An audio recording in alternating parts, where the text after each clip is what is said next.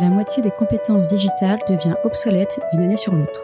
Il vaut mieux investir sur les compétences que de subir l'incompétence. Je suis Guillaume, cofondateur et directeur pédagogique d'Untrain, agence de formation sur mesure pour les métiers du digital et de la tech. Avec l'Avant-Garde, on vous propose de rencontrer nos traîneurs, ceux qui font le succès de nos formations, ceux qui ont un temps d'avance. Ils sont spécialistes marketing, data, acquisition, produits, et ils viennent vous confier en 5 minutes les clés de leur efficacité. Ce sera court, concret et ce sera utile demain. Bonjour à tous et bienvenue dans un épisode de l'Avant-Garde. Donc aujourd'hui, on a la chance d'accueillir Lancelot. Lancelot qui a été expert et qui est expert des sujets de protection de la vie privée des consommateurs en France et donc qui a notamment été Data Protection Officer chez JobTeaser. Salut, comment tu vas Lancelot? Hello, ça va très bien. Et toi?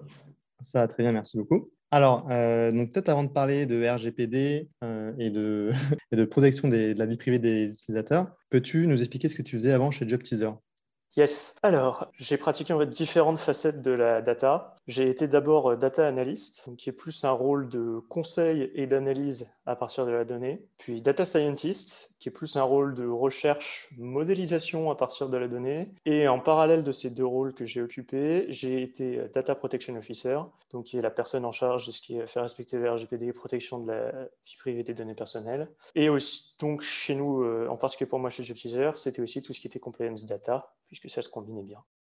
Merci Lancelot. Alors, aujourd'hui, on va parler du, sujet vaste de l'RGPD et notamment un sujet qui nous tient à cœur, c'est comment construire un site Internet tout en respectant les principes du RGPD. Effectivement, c'est un beau sujet.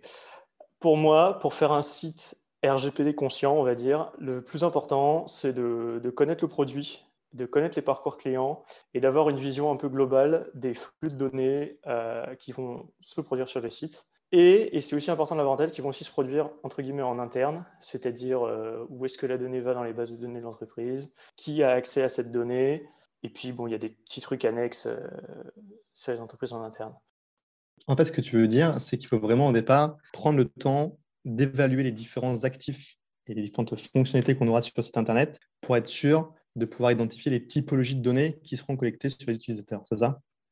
Yes, il y a ça, et en fait, même plus que ça, il y a aussi identifier les typologies d'utilisateurs qu'on va avoir sur le site, parce que un point important du RGPD, c'est l'information des utilisateurs. Et de fait, savoir comment informer efficacement ces utilisateurs, ça demande d'être capable de, s'adapter potentiellement au niveau d'information des utilisateurs qu'on a et de mettre les informations pertinentes au bon endroit du parcours. Parce que, enfin on le sait tous, euh, les euh, conditions générales d'utilisation qu'il faut cocher quand on s'inscrit, bah, personne ne les lit du point de vue du RGPD, il faut par exemple considérer que ces documents-là, euh, bah, les gens ne les lisent pas, donc c'est comme s'ils n'existaient pas. L'information n'est pas faite. Et du coup, il va falloir être capable de compenser utilement pour rentrer dans les, dans les clous du règlement.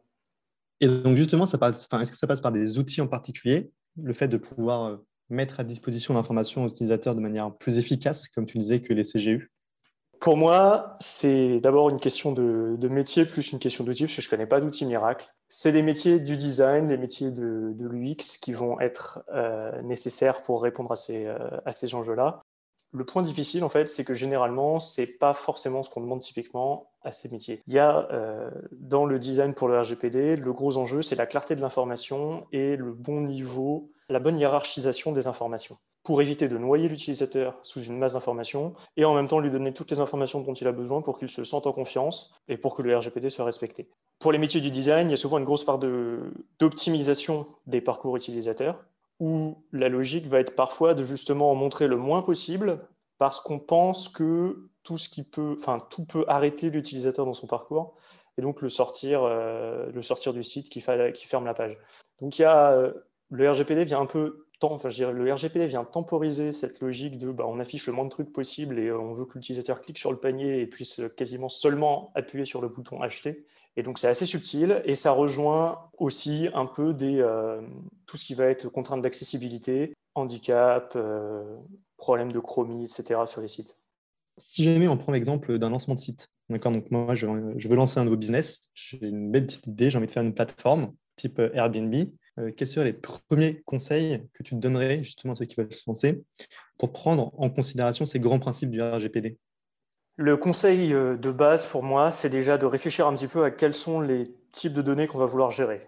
pour une raison très simple, c'est que s'il y a des données qui sont dites sensibles dans le RGPD, euh, les données de santé, bon, les données ethniques, ce genre de, enfin, tout ce genre de données qui sont vraiment des données, on va dire, très privées, c'est pas un terme légal, hein, très privé, mais comprends, ça va demander plus de protection. Et donc là, du point de vue du RGPD, ça va être beaucoup plus compliqué d'un coup. Donc ça, c'est probablement la première chose à avoir en tête, c'est que toutes les données ne se valent pas du point de vue du RGPD. Ensuite, une deuxième question, ça va être se poser la question de de quoi est-ce que j'ai besoin? On a envie naturellement, en particulier avec le monde moderne et l'informatique qui permet d'engranger plein de trucs, de stocker toutes les données qu'on peut obtenir. C'est généralement pas utile et il y a un vrai coût qu'on a tendance à oublier un peu à stocker de la donnée. Alors déjà, il y a des coûts de stockage, mais il y a juste un coût de charge mentale de, s'éparpiller un peu en voulant stocker plein de trucs et ensuite en analysant plein de choses alors que c'est pas forcément là que c'est pertinent pour le business.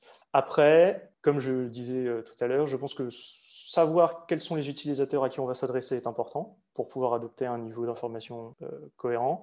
Aussi, je pense que ça, enfin, je pense que c'est utile. Voilà, se bien s'éclaircir les, les, idées sur quels sont les, les parcours qu'on va vouloir mettre en place et quel est l'état d'esprit des utilisateurs qui vont arriver sur mon site. Merci Lancelot pour toutes ces explications. Et donc, si jamais tu avais un, petit conseil à donner, un site à, proposer pour, les, pour ceux qui nous écoutent, pour justement les aider à se familiariser avec tous ces concepts? C'est un peu comme le SEO, il y a plein de gens qui euh, prétendent être experts et qui embourbent le débat. Je pense effectivement que le site de la CNIL est un bon basique, il est très clair, il est bien fait, il y a des exemples, y compris sur le design, de comment faire correctement les choses. Alors c'est la CNIL, ils sont stricts, mais au moins euh, c'est un exemple si on suit, ce qui est, si on suit leurs recommandations, on est sûr de tomber juste. Merci beaucoup Lancelot pour cette participation et je te dis à très bientôt pour un prochain podcast. Eh ben, merci Guillaume, c'était euh, très sympa de, faire ça pour un Merci, à très vite.